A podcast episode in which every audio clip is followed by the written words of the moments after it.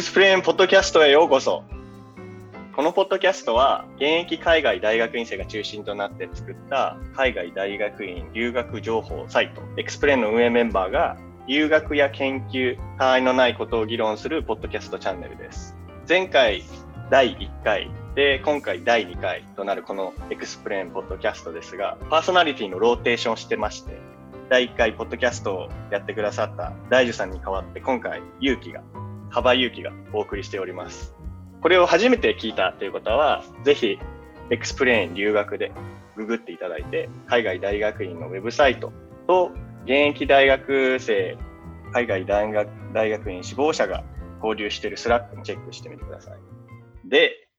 えっ、ー、と、まだ第2回ということなので、メンバーと今日はゲストもいらっしゃるということで、軽く自己紹介から始めたいと思います。えー、じゃあ僕から。僕は学部東京大学農学部で、えーと、その後アメリカに来まして修士をコロンビア大学大学院に取ってその後現在プリンストン大学の進化生態学部イコロジアのエボリューショナリーバイオロジーという学部の PhD 課程3年生です。で研究内容としては行動の進化生物学に興味があって動物の行動があの自然界でどのように進化してきたかっていうのを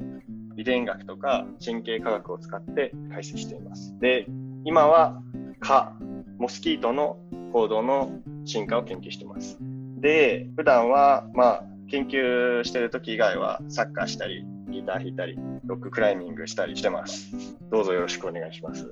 では、よろしくお願いします。ウェイウェイウェイ そういうそういう感じでやっていくのわかわからない。まあ、確かにエクスプレーンポッドキャスト、ね、エクスプレーンポッドキャスト、ちょっと瞑想しております。はい、じゃあ次、えー、前回パーソナリティの大地さん、お願いします。はい、前回第1回のポッドキャストでパーソナリティというか中心として喋ってたんですが、上原大樹と申します。僕もあのさっき自己紹介した幅行きと同じ大学、東京大学で、学部は航空宇宙工学を勉強、専攻してました。で、今、そのそこを卒業した後、テキサス大学のオースティン校、UT オースティンっていう大学に航空宇宙工学の PhD を取りに、2014年にアメリカに来て、そこから、えっと、2019年だから去年の年末かにあの PhD を取り終わって、今、ホンダジェットっていう、まあ、車のメーカーのホンダが作ってる飛行機があるんですけど、その飛行機を、飛行機ってそもそもアメリカでずっと作ってて、えっと、その会社であの今、飛行機のエンジニアとして働いてます。で趣味はまあそのさっき幅ゆきが言ってたあの僕もサッカー部だったんであのサッカーが大好きでサッカーを結構やったりしてます最近始めたのがダイエットであのアメリカ生活であの膨れていったお腹がみるみるしぼんでいくんであの嬉しいです。そのダイエットの成果としてはどれぐらいの成果あそうそう。えっと、1か月前が、まあ、恥ずかしいんだけど、80キロオーバーの体重で、身長僕175とかなんで、まあ、デブの部類に入ってたんだけど そこから1か月で食生活を改善するだけで、なんだ、8キロぐらい減ったのか、今。で、今、73キロ台にまで落ちて、で、米とかも全く食わずに糖質制限してたら、こういうふうな感じになりました。えー、以上です。ちゃんとシェアしてほしいですね、その方法。いつかね、このポッドキャストで、あの、アメリカの食事に関してとか、やりたいです、ね、あの、アメリカで食べられる日本食の話とか、うん、なんかそういうのをもうちょっと、そういうのを中心テーマとして、ポッドキャスト収録してもいいなと思います。えっと、じゃあ次は、えー、成田海君です。はい、皆さん、こんにちは。成田海です。で僕は、えっと、日本の、えっと、東京工業大学の学部と修士を出て、その後にあのアメリカのカリフォルニア工科大学っていうところに来てます。で、今、それの4年、PhD の4年目ですね。で、僕は研究とかは材料系で 3D プリンターを使って面白いことをやろうっていうので、僕は今特にリチウムイオン電池っていう電池の電極を作ることをやってます。で、なんだろうな。僕でも結構研究が好きなんで結構普段健康研究ばっかしてるんですけど、研究しないときは結構ボードゲーム、そう素晴らしいんですよ。PG の鏡。でもなんかその研究しないときは結構ボードゲームとかやってて、友達がそのボードゲーム家にめっちゃ持ってて YouTube も作ってるような人がいて、その人の家でボードゲームを1日、まあ、週末8時間ぐらいかけてやったりとか、そんな感じのことをしてたりします。いいね。オンラインボードゲームしたいよね。あ、そう、したい、したい。俺まだやったことないんだけど、したいわ、あれ。え俺結構カタンやってる。ンでできるよ。できますよ、ね今。すごいよね。アメリカの友達と結構やってます、カタン。てか、むマジ無料でやれるのが謎です。誰もボードゲーム買わなくなる。無料ですよ。へーそんな感じです。はい、じゃあ次、ちょっと遅刻してきた早川大地君お願いします。はい、早川です。えっ、と、今、ブランダイスの物理3年の博士課程をやってます。最近の趣味はサッカーとコーヒー作りです。コーヒー作りのキットが最近だんだん家に増えてきて、日々どのコーヒーを飲もうか悩んでるのが楽しみです。よろしくお願いします。はい。どこがどこから来たの？ああ、ブランダイス大学というところから来ました。もう自己紹介もできなくて、本当申し訳ないです。違う違う、そうじゃなくて、アメリカに来た流れ。はい、あアメリカに来た流れですか？えっと、東京大学の、えっと、物理工学専攻、物理工学科の学部を卒業して、修士を卒業して、で、今やってる分野にすごい興味があって、海外でできることだなというふうに思ったので、今の大学の方に移ってきました。よろしくお願いします。あの、コーヒーの話ちょっと出てたんですけど、僕も今この家の、家にある、温めてエスプレッソ作るみたいな。ストーブトップや、ストーブトップ。あ、そうそうそう。買いました。わざわざ。クオリティを上げるために。いや、なんか、エスプレッソってマシン結構高いじゃないですか。なんかカプセルこれなんか、3000円か4000円ぐらいでエスプレッソが家で作れる。俺も、それ持ってますよ、それ。持ってる同じやつ。ほぼ、またほぼ同じやつ。めっちゃいいやつです。これ、テラハのペッペも使ってたから、イタリア人、お墨付きだから。へハのペッペがわかんないわ。ーうん。今話題のテラハ。まあね、今話題らしいね。まあちょっとそこに深入りはすると多分また別のテーマになっちゃうので。いや、大丈夫だよ。カットできるから大丈夫だよ。確かに。バッサリテラスハウスの話、バッサリカットできるから。全然その気にしなくていいから、本当に。確かに、いくら時間かかっても大樹さんにカットされて終わりです。そうそうそう。カット技術はこう日々向上してるから、本当に。確かに、それ考えると楽だな。うん。あんまり緊張しなくていいよ。気が楽。この今の会話も全部切れるから、全部。あ、よかったよかった。じゃあ、えっと、まあ一通り自己紹介してもらったんですけど、今日はなんとゲストの方に来ていただいています。よおおエクスプレーンポッドキャスト初のゲストはゴメスさんです。紹介お願いします。えー皆さん、はじめまして、ゴメスと申します。本名です。よっちょっと待って、ちょっとー待って。本名ちょっと待って、突っ込んでいいこれは。え、ゴメスは何？あの、その名前で行くの？俺の本名だよ。でないいや、ちょっと本名もできれば。俺、パスポートにゴメスって書いてあるから。嘘つけよ。そんなわけねえだろ。だから、えっと、改めまして、皆さん、はじめまして、ゴメスです。えっと、本名は中込翔です。で、つい先月かな、あのヒューストン大学の方からあの博士課程、博士号を取って、大学の時と同じく卒業式はいつの間にか終わってて、で、来週から あの Facebook の研究所の方で研究者として働き始めます。研究内容は？素晴らしい。おめでとありがとう博士ありがとうございます。おめでとうございます。でまあ、あの、大樹とは同期ぐらいだから、2014年にこっち来て、卒業が、まあ、2020年。だから約6年ということで、まあ、アメリカの博士課程、まあ、学部から直接来てたら、まあ、約平均みたいな形で。で、えっと、研究内容は、ブレインコンピュータインターフェースの非侵襲系のやつをやってまして、まあ、要は、あの脳波とか、まあ、脳から、まあ、センサーを使って、まあ、要は脳からの情報を取り出して、まあ、それを使って、まあ、義手なりコンピューターなり、まあ、外骨格装置なりそういうものも動かせるようにすれば、まあ、下半身不随の方とか何かしらその身体にいろんな機能障害を抱えてる人たちの、まあ、助けになれるような、まあ、夢のある技術って言っちゃまあそういう夢のある技術なんですけど、まあ、そういうのを研究内容としてやっててこれをそのままあの Facebook の方の研究所でも続ける予定です。Facebook って、その研究所では、その Facebook のサービスとは全く独立して研究をやってるんですか？ゆくゆくは、まあ、入っていくと思うんだけど、要はた例えば、まあ、Facebook ってその社訓みたいなのがあるんだけど、それは要は世界中の人たちをつなげられるようにしたいっていうなので、まうんあ、最初はだからソーシャルネットワークだったんだけど、その例えばまあ喋れない人とか、まあ、何かしらその身体的に機能障害を抱えてる人とかって、まあ、要はコミュニケーションすら取れない状態とかっていうのもある。僕とインシンドロームとか。だからそういう人たちは今まで、まあ、要は無視されてきちゃってたんだけど、まあ、そういう人たちもそのつなげるっていう大きな会社のバリューに沿れば、そういう人たちをじゃあつなげるために、まあ、どうすればいいかっていうんで、まあ、ブレインコンピューターインターフェースっていうあの、まあ、夢のある技術があるんだけど、まあ、だからそれは結構時間かかるからあの研究するなり実用化するなりそういう意味では、まあ、Facebook はそういう時間かかるような、まあ、技術でも会社のそのバリューに沿ってればちゃんと投資してくれるっていう形でう今ん。研究所としては、まあ、世界でも本当最大規模だから給与もいいし研究環境もいいし世界中からまあいろんな人たちヘッドハンティングとか、まあ、だから本当に教授とか准教授とかもヘッドハンティングして巻き込んでるから。うん。夢のような。人数ってちなみにどれぐらいの規模なんですか？それはねちょっとね言えないのよ。ええそれも言えないんですか？いやそれはだから数少ない言えないことあのなぜかっていうとだ。人数10を人かもしれないし、1000人かもしれないみたいな感じなんですかそう人数を言っちゃうと、その Facebook とかって、まあ Google とかもそうだけどさ、まあ、企業が大体相場感っていうのがインターネットに載ってるわけよね。あの例えばまあ調べれば、まあ、ベイエリアの例えば Google で働いてて3年目の人は大体これぐらいとか、うんそうなるとそういうのをもとに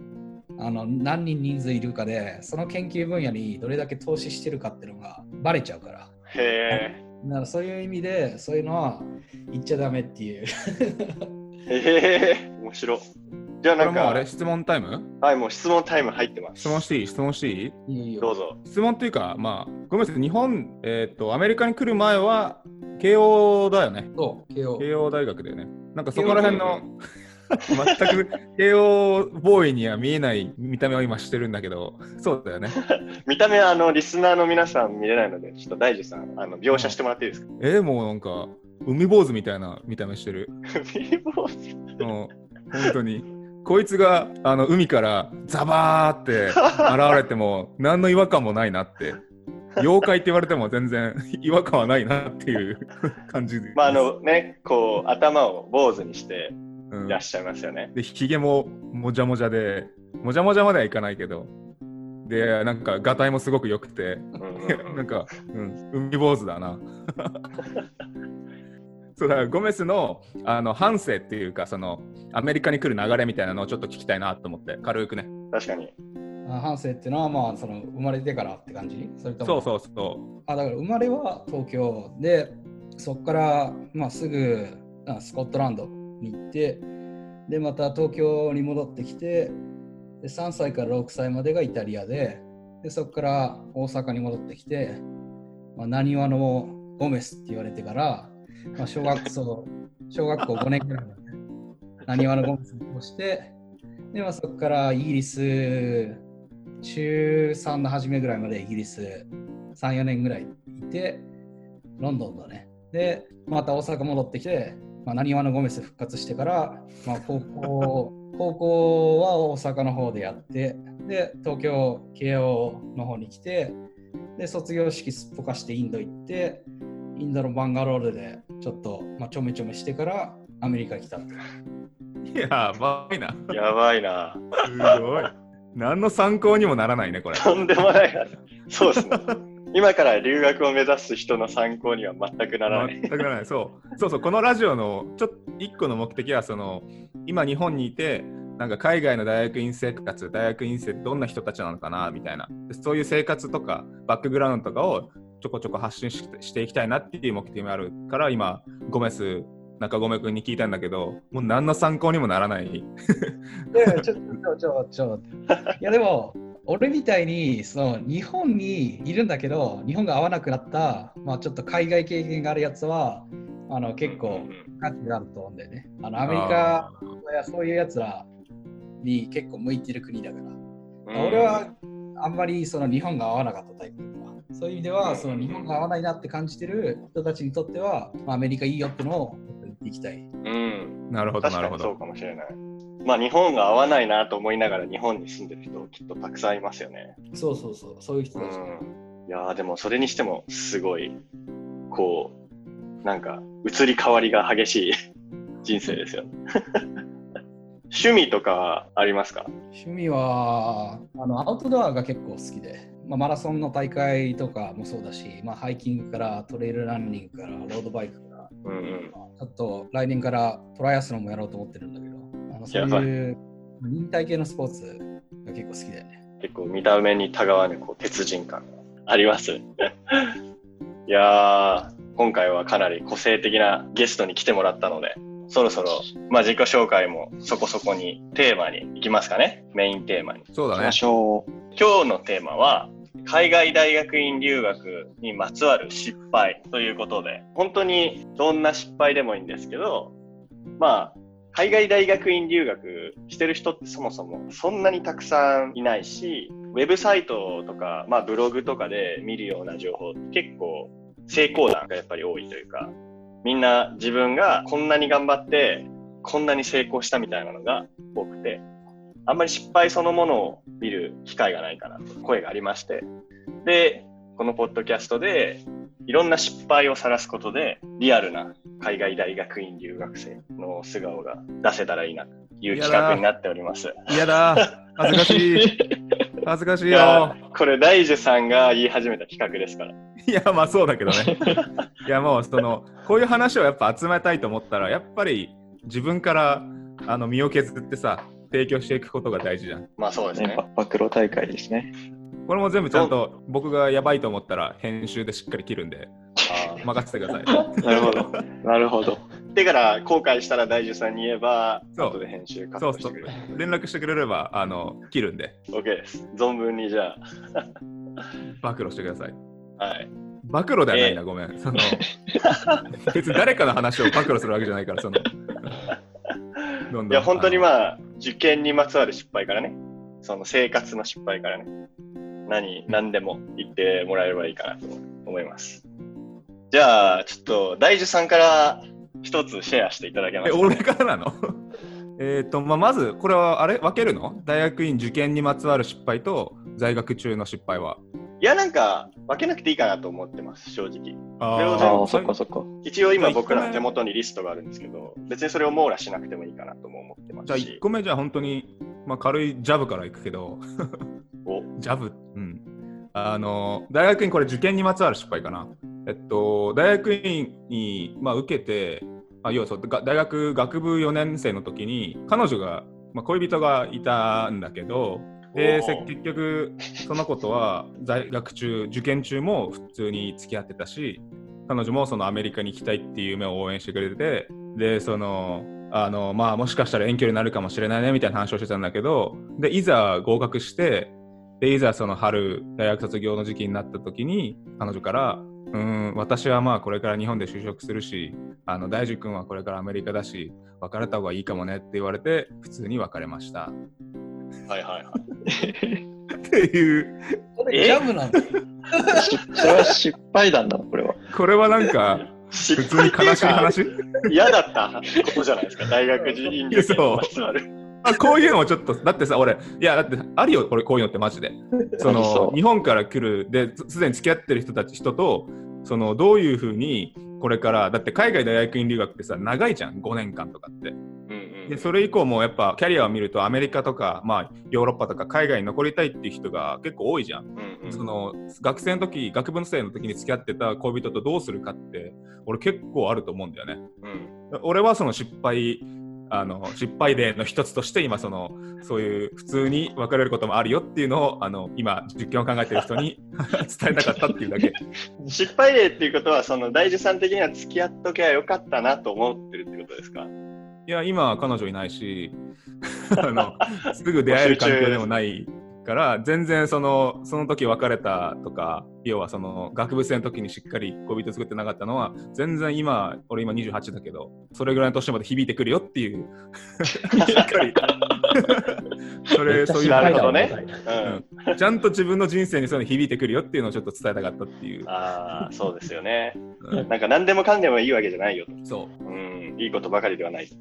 そうです、えーじゃあそれが俺の一個ジャブでしたありがとうございます。じゃあ、ゴメスさん、ちょっと何かあれば。俺はなんだろうな、多分金銭関連。あの、アメリカの博士課程って、まあ、その歌い文句として、まあ、給与が出るし、学費免除だし、まあいろいろ、このまあ、金銭面はそんなに気にしなくていいよっていう体で歌われることが多いんだけど、実際その給与って、スズメの涙程度だし、すごい最低限生活が送れればいい的なぐらいの水準でしかなくて、その決して、あの贅沢ができるだとか、まあ、そういうレベルにはないっていうのが、まあ、大前提にあって。で、俺の場合、それで、まあ、アメリカ来てからだね、あの最初の1年ぐらいで、あの親知らずがあの変な方向に入らして、なんか、すげえ頭痛がもう止まんなくなったんでね。へえ そんなのへアメリカで親知らず抜かないといけないってなったんだけど、まあそれになったらアメリカのよくある医療費的な問題が頭をもたげてくるわけで。はいはいはい確かにちょっとやばそうですね。うん金かかりそうだなうんで。アメリカの親知らず抜くのって別に1本抜くわけじゃなくて4本一気に全身麻酔で抜くわけよ。ええうーわやば。まあだからそれでちょっとね、銀行口座がマイナスになるっていう。マジか。え、保険とかって大学入ってるじゃないですか、普通、大学全体で。うんなんかそういうのって聞かなかった、あんまり聞かなかったんですか？いやいや保険あって、保険あっても8割型削減されて自自己2割負担とかじゃん。あの、2割負担なるほど。だからそれの額がもうすでにピーって感じだったから、すげえな。自分で P 入れちゃっただからまあそういうこともあり、ちょっと銀行口座ってマイナスいけるんだっていうのを実体感として感じれたっていうのはまあ失敗談の一つだよね。確かにお金のことはなんかちょっと油断すると大金を損するみたいなシステムアメリカにありますよね。うん、特に医療費は本当にそうだよね。いくら保険、大学院生ってさ、大学のプログラムとかでしっかり入ってはいるけどさ、そのいざそういう手術とかするとか、そういう結構重めのものにかかっちゃったりすると、多分一気に負担かかるよね。うん。それは確かにちゃんと考えておいた方がいいポイントだよね。しかもあの大学ってさそのインターナショナルスチューデンツとかにみんななんか同じような保険入れるじゃん。うん。うんうんシステムの何が問題かっていうと例えばその大学とかでその保険に入ってるインターナショナルスチューデントの一人が、まあ、例えば心臓の手術だとか何かしら盲腸の手術だとかそういうのでクソほど保険会社にお金かかるとなんとその大学に加入してる全てのインターナショナルスチューデンツの保険料が上がるっていう。え、そう知らなかった。そうそう。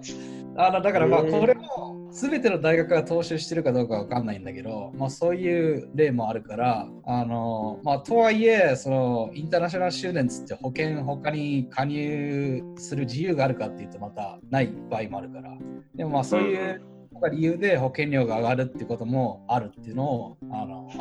知っといた方がいい。うん。ええ怖っ知られざる闇だな。じゃあ次、回はい。何かあれば。何かな？何かな？ちょっとハードルを上げてくるなそれは。多分俺のでも失敗談は結構ガチな失敗なんで、そう受験の時の失いや、俺のも俺のもガチな失敗なんだよ。いやいやいや、まだ、まだ、なんていうの、あ後で、なんだろうな、取り返しがつくというか、次があるじゃないですか。僕のやつ、次が、次がなかったパターンのやつで、おそう、その推薦状に関してなんですけど、推薦状、その、推薦状ってなんかアメリカの場合だと3通必要で、で基本的になんか普通は自分の指導教、そうそうそう、受験にですね、自分の指導教官と、あとなんか外部の人、誰かと、あとは多分学内の一人知り合いとか、留学先の人とか、こう何かしらパターンがあって、で僕の場合は、その、研究役した時の先生一人と、あと1ヶ月国内のアメリカ、日本のあの国立研究所でインターンしてて、そこの先生から一人もらおうと思ってたんですけど、最初にまずなんかその受験の時期になった時に、日本のその国立研究所でお世話になった先生からは、ちょっとあの推薦状書けないですって言われちゃって、1ヶ月ぐらいだと、その自分が推薦状書けるほど、あなたを知ってる立場ではないので、みたいな。っていうことになって、そうう。で、その推薦状もらえず、で、アメリカの方は、最初はなんか結構良かったんですけど、留学して、ストーリー実験して、日本に帰ってきてから、で、これをまとめ上げようみたいな、論文にしようっていうところで、僕論文書くのにすごい時間がかかる人で、全然書けてなくて、それを見かねた先生が推薦状に関するメールに返信してくれなくなっちゃって、ええそう。で、結局その推薦状を書いてもらえず、僕はその自分が東工大だったんですけど、東工大の自分の学科の先生3人に頼んで、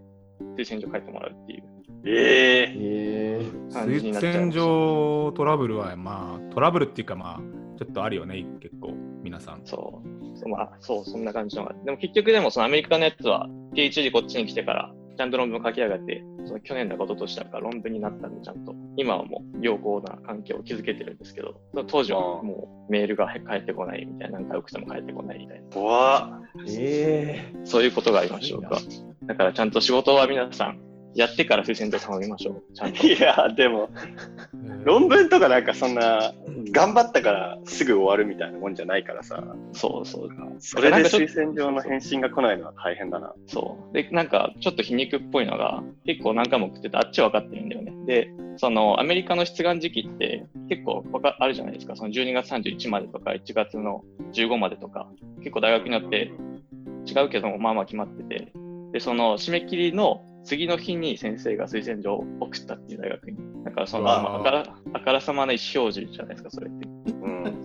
そう。ひどいことが僕はあったんで、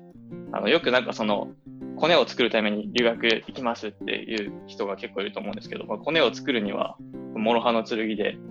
ちゃんとしっかり見せればいいんだけども、そのうまくできないと悪い面で評価されることもあるよっていう、ガチの失敗なんですね、僕の場合はこれ。なんか日本の学生の参考になると思うんだけど、逆にそれでなんか頼んだ先生っていうのはどういうふうに頼んだの？俺の場合は、そう、主指導教員はあの予定通り書いてもらえて、副指導教員ってあんまりでもあのほとんど研究のお世話になってはないけども、なんかその授業の時に実験の研究、あの授業ってあるじゃないですか。で実験をして、それでその発表で各グループ作って発表した時に、それ一番良かったところは、何かしらのその国際イベントに参加できるっていうのは僕のその大学の学科であって、でそれでお世話になった先生が2人いて、でそれに関して、その実験に関してどういうことやったとか、どういう発表をして、その国際イベント、なんかその、いろんな大学が集まった、ちょっとちっちゃい学会みたいなところで何をしたみたいな、そういうことについて書いてもらった。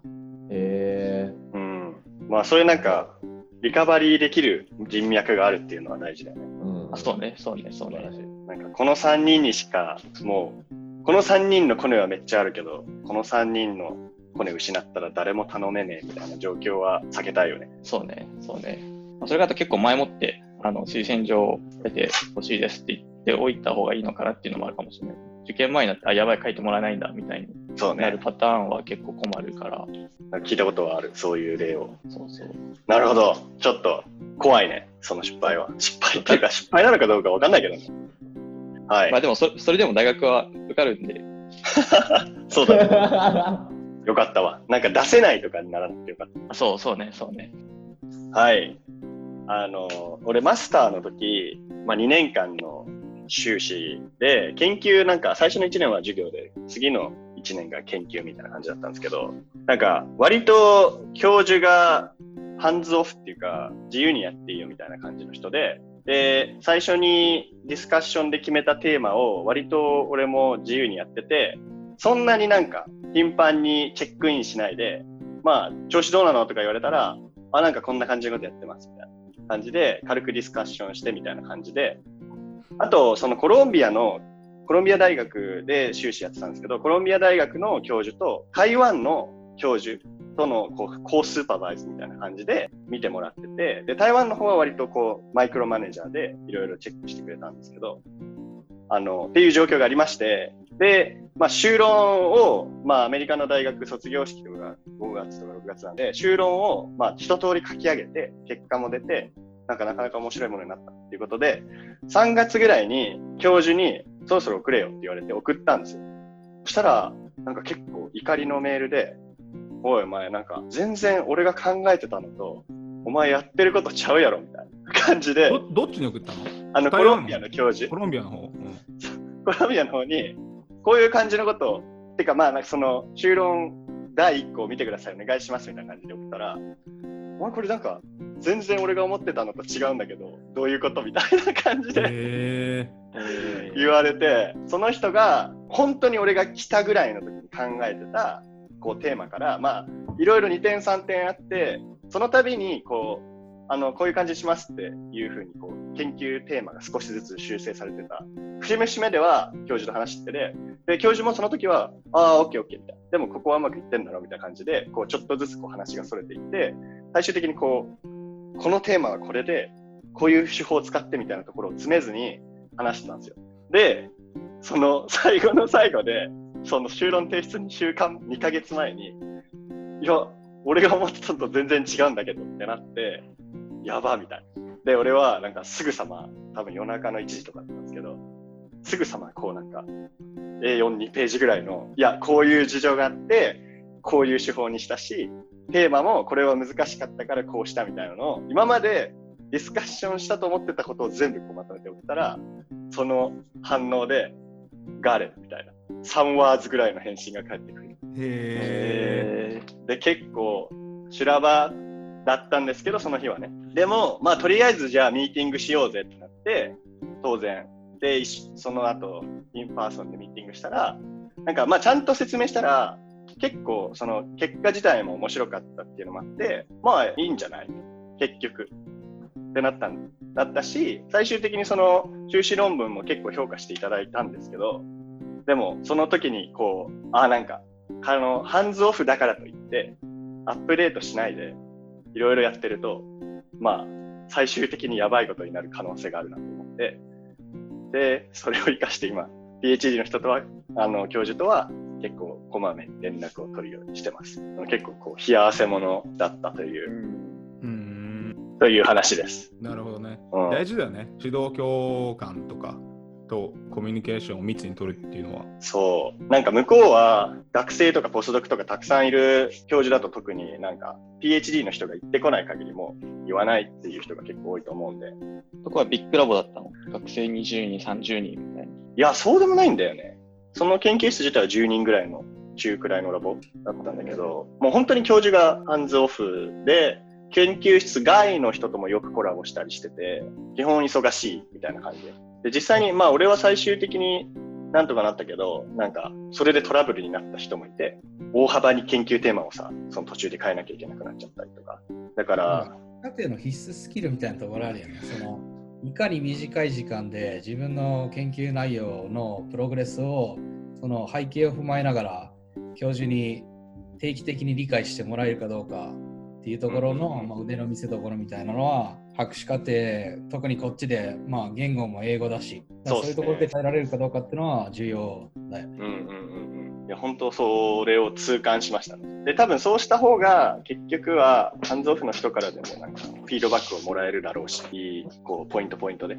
なんえか、今は具体的にどう対策してるとかあるんですなんか、毎週プログレスレポートを送るとかわかんないけど、毎週ミーティングをするとか。まあ、長くとも2週間、どんなに長くとも2週間以内には、一回こう、面と向かって話して、で、ただミーティングして話すんじゃなくて、もうなんかスライドとかを作っといて、まあ皆さん当然にやってることかもしれないですけど、前回までのサマリーと、今回新しいことと、次やることのディスカッションみたいなのを結構簡潔にスライドにしておくと、なんか割とコミュニケーションしやすい。それこそ英語でやるときとかね。英語でやるからね。むしろみんなどうしてます？どうしてた？どうしてます？俺もそれ聞きたいです、皆さんの。僕、毎週、なんか強制的にミーティングがあります。なんか結構マイクロミーティングをしてくれる教授なんで、でもなんかそのミーティングが、まあ、結局そうなっちゃうんですけど、あの方向性としてはその進捗報告をするんじゃなくて、あの教授は結構そのなんかリソースルームアワースとかってあるじゃないですか。あの自走する場っていうのはその授業があるあほあの授業があったらなんかその授業の質問をできるタイムが多分教授各設けてると思うんですけどなんか PhD 学生用のその時間みたいな感じで使ってほしいっていうふうには言われましたね。なんか質問する時間が、まあ、1時間あるっていうイメージです。なんかスタックした時のために。おいいねっていうの。をまあ一応毎週やってます。結局進それはなんかになっちゃうんですけど、うん、そうだね。なんか若いくて比較的小さいラボだとそういうなんかマイクロミーティングを勝手に設定してくれるところはそうそうそうある。気がする。でもだから今話聞いてて、そういうなんかビッグラボになってくるとバランス、その辺のバランス感覚取るの難しいんだろうなっていうのは、そういうスキルは確かに大事だなって思いました。うんごめんすのとこどうなの？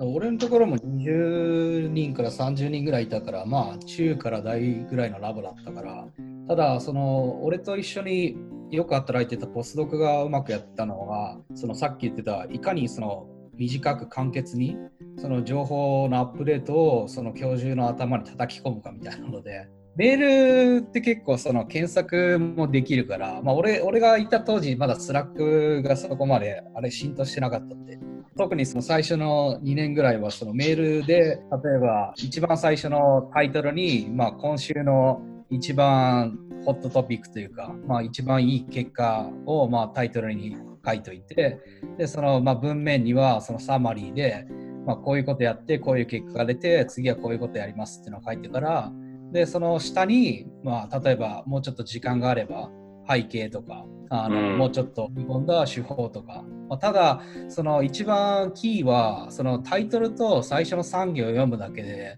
そのチームがその週何をやって何を得たかみたいなのを理解できるようになってるまあ、ポストから学んだ手法でそれをまあだからうちのラボは結構使っててまあそれはすごいその CC とかでそのチームも入れてるからチームごとのそのちゃんとまあ方向性が合ってるのかみたいなところでもアップデートちゃんとできてるしメールの文面の下まで行けばちゃんと詳しいことが書いてあるっていうのであのそういう感じで回してたね。えー、メールベースなんですね。なんかミーティングセットってするより。ミーティングはもうちょっとそのあの例えばメールが3回4回って積み重なってきたときにじゃあちょっと大枠アップデートしようとか、まあ、少し長めの2時間ぐらいのディスカッションするっていう形で。なるほど。大樹さんはどんな感じなんですか？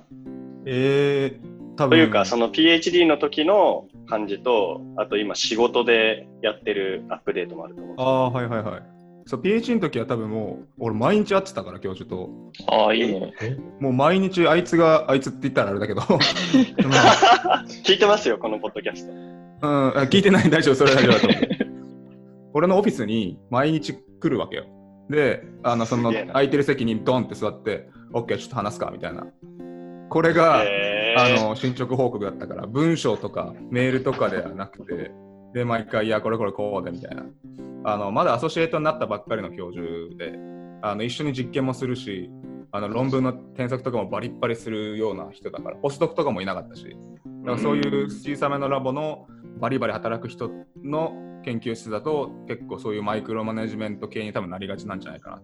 うんだからそのおかげで俺みたいな学部から大学院 PhD 博士課程に直接来た人みたいなそのあんまり研究のノウハウとか自分のスタイルが確立してない人にとってはかなり役に立ったかな。ビシバシ鍛えてもらえたから、うん。だからスタイルとかによるんじゃないかな。そういうその人のハンズオンなのかハンズオフなのかみたいな。で会社はあどっちかっていうとそれよりは結構あのフリーな感じで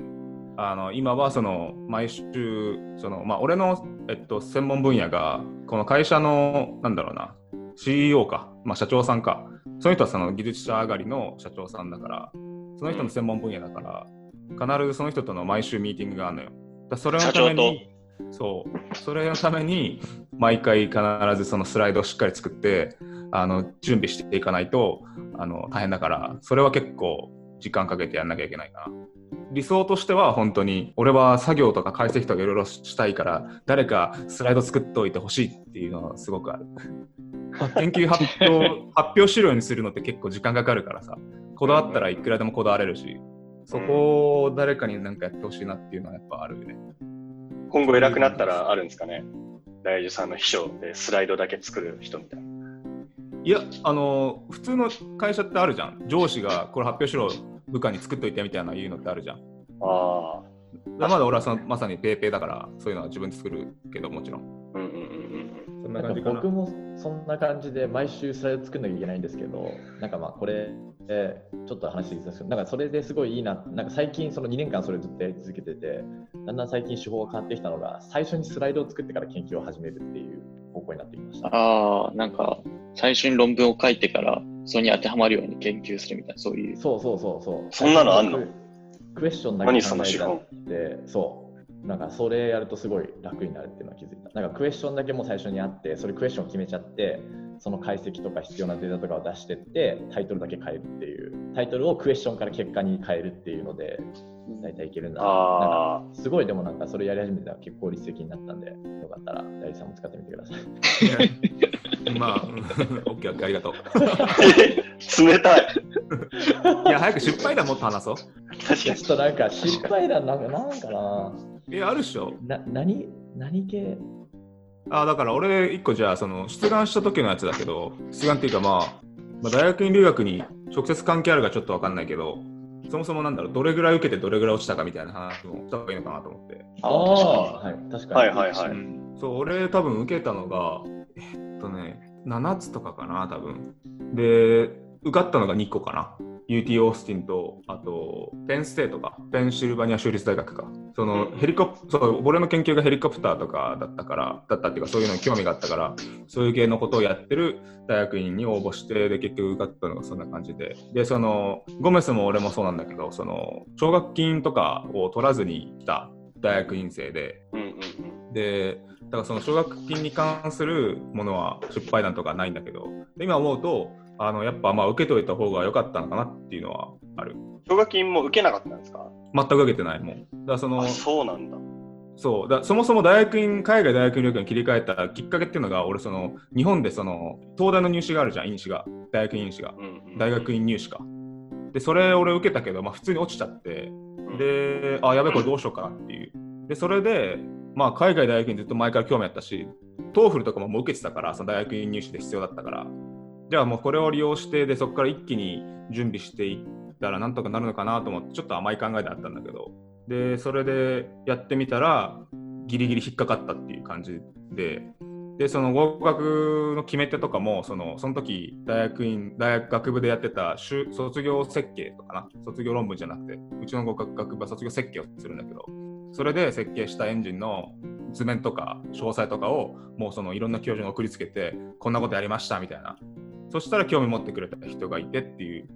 なんか一本釣りではないけど、なんかそういう感じだったから、大学院に受かる方法ってさ、いいくつかあるじゃん。その教授が OK 出したら、もう何があっても受かるパターンと、まずその大学の admission office が足切りとかガンガンしていって、こう正しい方法で入ってくるパターンがあるじゃん。い正しい方法で。や、正しい方法は、まあ要は TOEFL とかもしっかり足切り以上取って、GRE も高得点取って、そういう人たちってさ、各大学の admission office のあのトップリストみたいになるのよ。あの上位100人とかみたいな。そこからあのビジットに呼ばれる人とか、その各教授に回される人があって、そういう道があるんだけど、それとは別で多分その教授自身のコネクションみたいな感じで、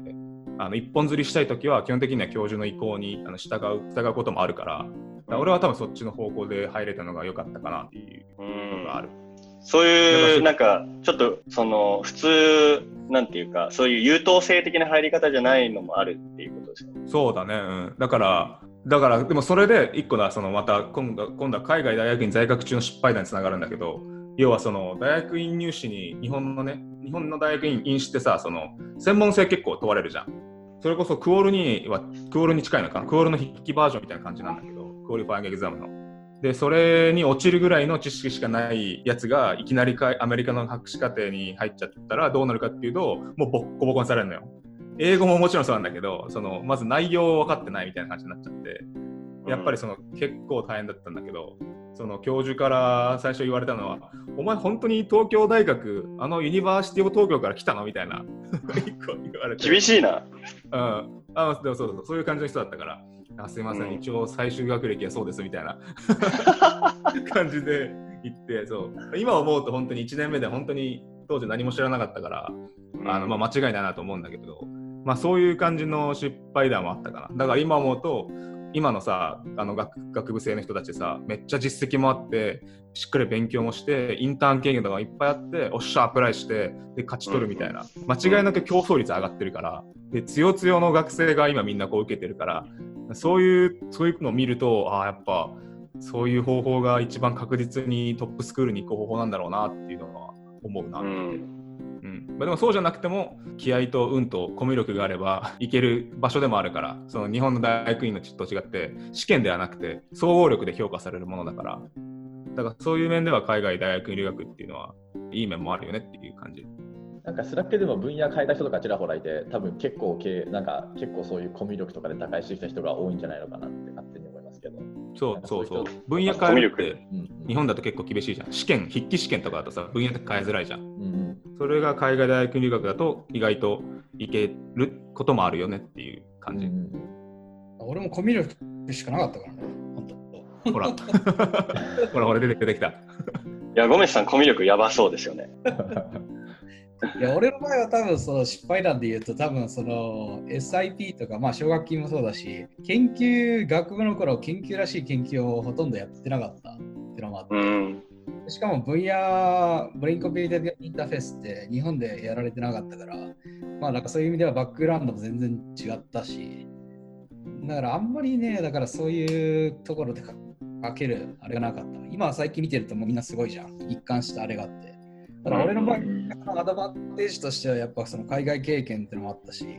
英語は全く問題なかったから、あの、うんだから TOEFL 113とかだったんだよね。あのえー、だからそういう感じで、英語は全く問題なかったから、本当にコミュ力のゴリ押し、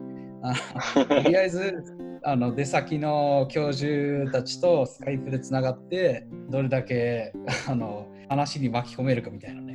そういう感じで、研究がないっていうのはやっぱ一番痛かったよね。そういうところでは、学部の頃にもうちょっとちゃんと研究しとけばよかった。後悔ではないんだけどね、まあ、結局いい方に流れたからさ。俺の場合、あと、だから、その、なんか、ランキングって当時、全然見てなくて、US ランキングみたいな。俺はもうブレインコンピューターインターフェースがやりたいっていうんで、ブレインコンピューターインターフェースの中で、じゃあ、どういう大学のどういう教授が何やってるかっていうんで、まあ、7個ぐらいリストアップして選んでたから、そう、だから本当にもう無名も無名のところが結構多かった。う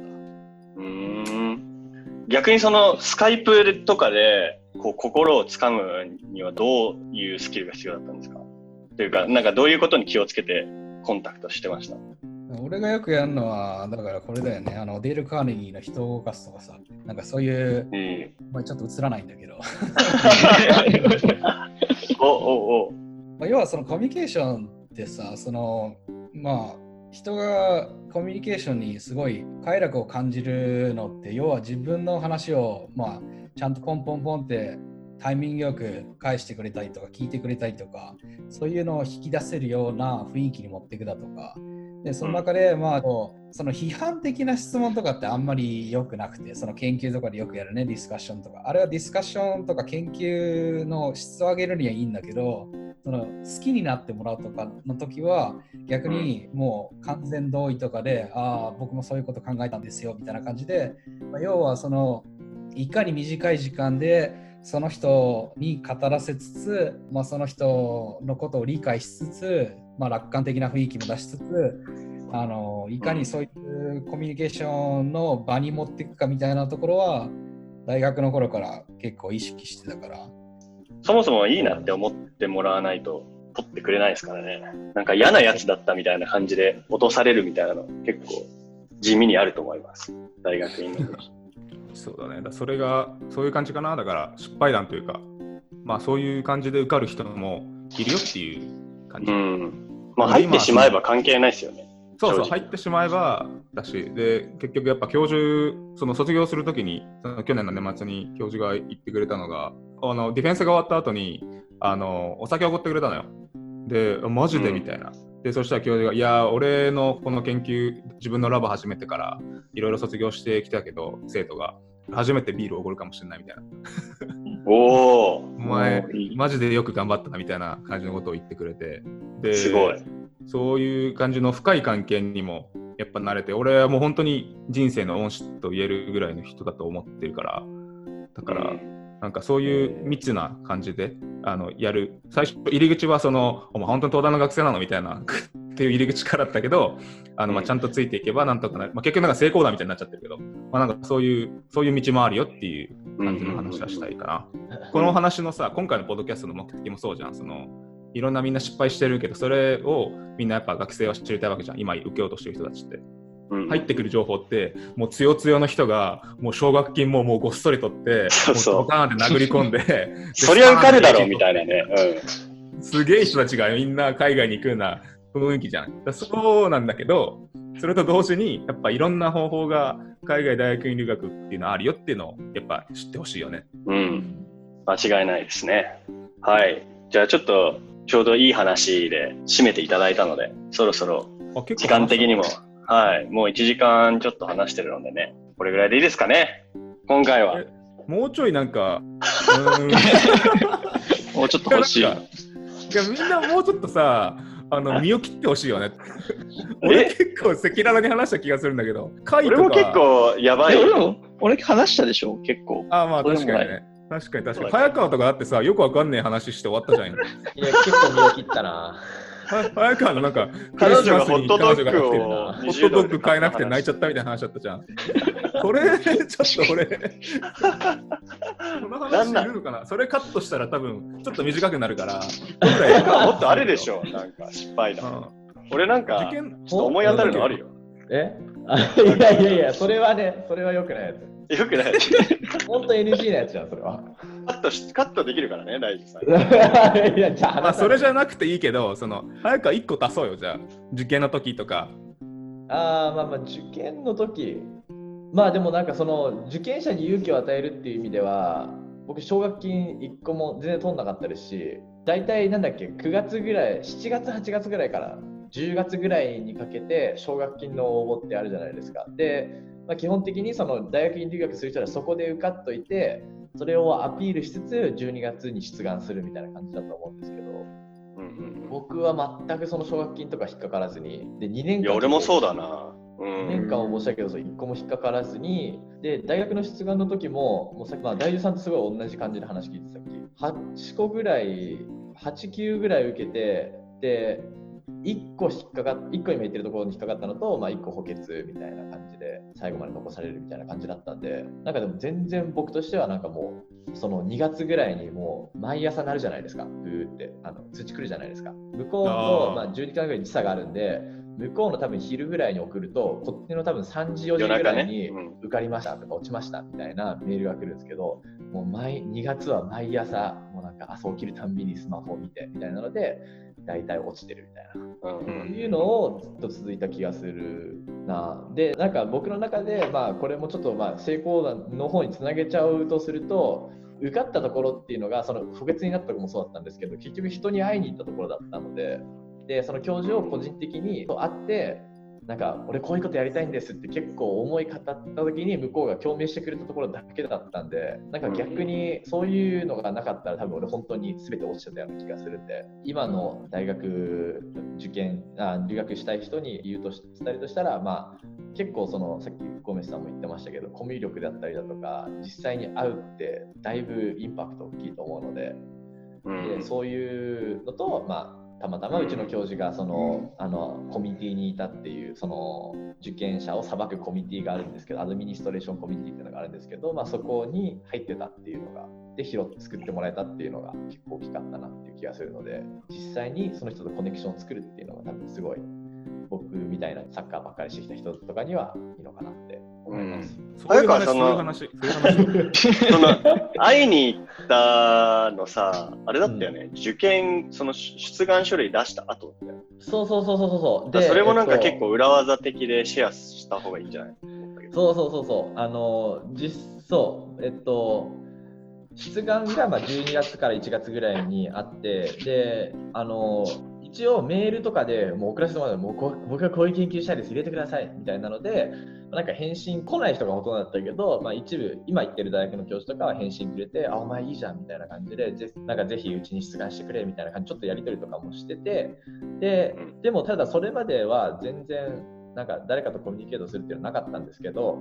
で実際に1月出願が全部終わってちょっと一息ついたところで今の大学からちょうど声かかったんですよね。受かったわけじゃないんですけどオープンハウスじゃないんですけど最終面接で来ないかっていうことで言われてでうちの大学その大学に来た際にちょっとこれはもう行くしかないと思って東海、まあ、この辺の近隣の大学で受験した大学全部回ってでその教授たちにメッセージしていやこんなことやってるんです。まだプロセス中だと思うんですけどぜひ入れてくださいみたいな感じのこんな研究したいですみたいな思いを語っ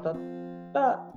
で共鳴したところが多分今の大学と NI NIU ニューヨーク大学。気がします。そうそう、ニューヨーク大学だったかなっていう気がします。で、なんか多分それでめちゃめちゃ、あの実際にそれ、あの後からもらったメールでも、なんかあの時面接したおかげで、だいぶ順位順位っていうの多分あって、あの何1番目に欲しい人、2番目に欲しい人みたいな、ランク付けっていうの全部あって、で上から多分オファーかけてくるんですよね、大学って。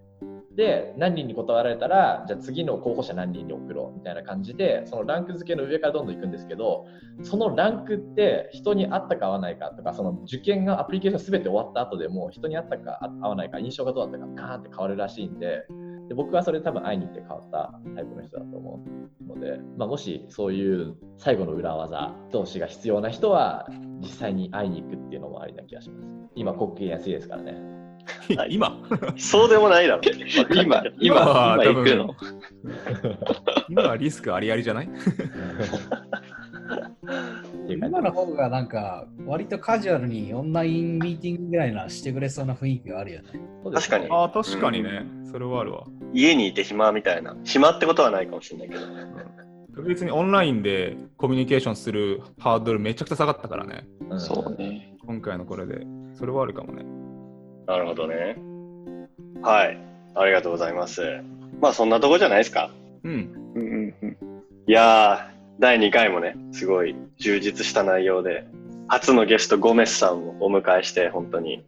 あっという間の1時間でしたね。ごめんなさい、ありがとありがとうございあます。りがとうございました。えっと、さっきイントロでも軽く言ったんですけど、あの、このエクスプレーンのスラックグループで、えー留学、海外大学院留学を目指す人と、海外大学院すでにしてる人の交流の場となるスラックグループを開設してますので、えっと、さっきのツイッターのアカウントから、その投稿に飛んでいただくか、まあ、ウェブサイトを見ていただければ、スラックへ登録へのページがありますので、そこをご覧ください。はい。それでは今回も1時間お付き合いくださいましてありがとうございました。次回のポッドキャストでまたお会いしましょう。